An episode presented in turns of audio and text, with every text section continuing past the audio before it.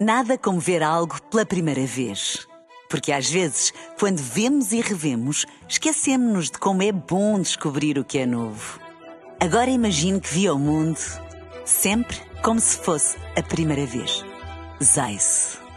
Veja como se fosse a primeira vez.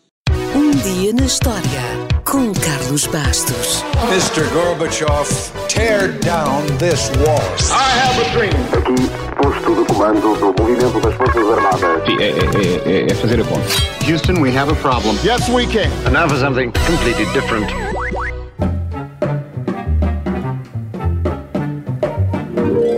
Talvez nenhum outro imposto tenha gerado mais receitas, pelo menos até aquela altura, do que o imposto sobre os homens solteiros, que entrou em vigor no dia 20 de dezembro de 1820 no Missouri.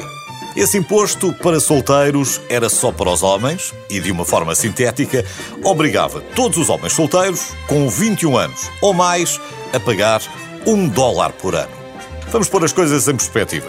Um dólar, em 1821, equivalia a pouco mais de 23 dólares nos nossos dias. Embora não pareça muito, é bom recordar que o dinheiro era uma coisa relativamente rara na altura e a maioria dos pagamentos fiscais dos americanos não costumava ultrapassar os 2 dólares anuais. Portanto, era algum dinheiro.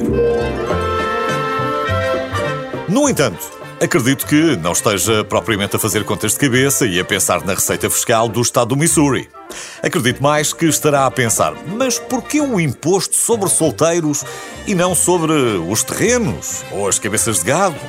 Bem, fica a saber que o debate a respeito deste imposto para solteiros já tinha acontecido em vários estados e os argumentos, à luz do contexto faroeste, até fazem algum sentido. Um dos principais argumentos era que o imposto seria uma forma de encorajar o casamento e, por acréscimo, a fixação de famílias no Oeste. O que o Missouri mais tinha eram homens, principalmente jovens, como era comum nas áreas de fronteira. Só os mais jovens e fortes arriscavam nos novos territórios do Oeste, cheios de perigos que podiam ir desde as tribos índias, passando pelos animais selvagens, intempéries ou, simplesmente, a falta de caça ou uma colheita desastrosa. Não havia ajuda possível. O vizinho mais próximo deveria estar a centenas e centenas de quilómetros.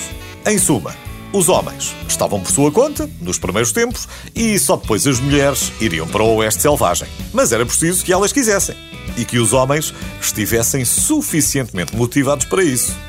Depois, claro, há a parte económica. Afinal, o novo estado do Missouri não tinha dinheiro e também não tinha propriedades suficientes para recolher uma grande quantia de IMI. Provavelmente nem teria fiscais das finanças para isso.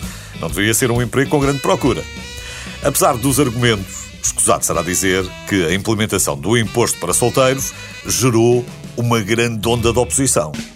Assim, para apenas outros jovens Estados americanos que já estavam a pensar em adotar a medida, o imposto para solteiros só foi pago durante o ano e acabou logo no início de 1822. Claro que os impostos não acabaram. Acabou este especificamente para solteiros, mas apareceu logo outro para todos os homens entre os 21 e os 65 anos, solteiros, casados, divorciados ou viúvos.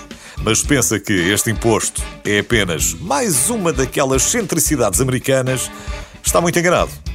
Nove anos depois de Cristo, Otaviano publicou uma lei romana só para solteiros, para encorajar e fortalecer o casamento.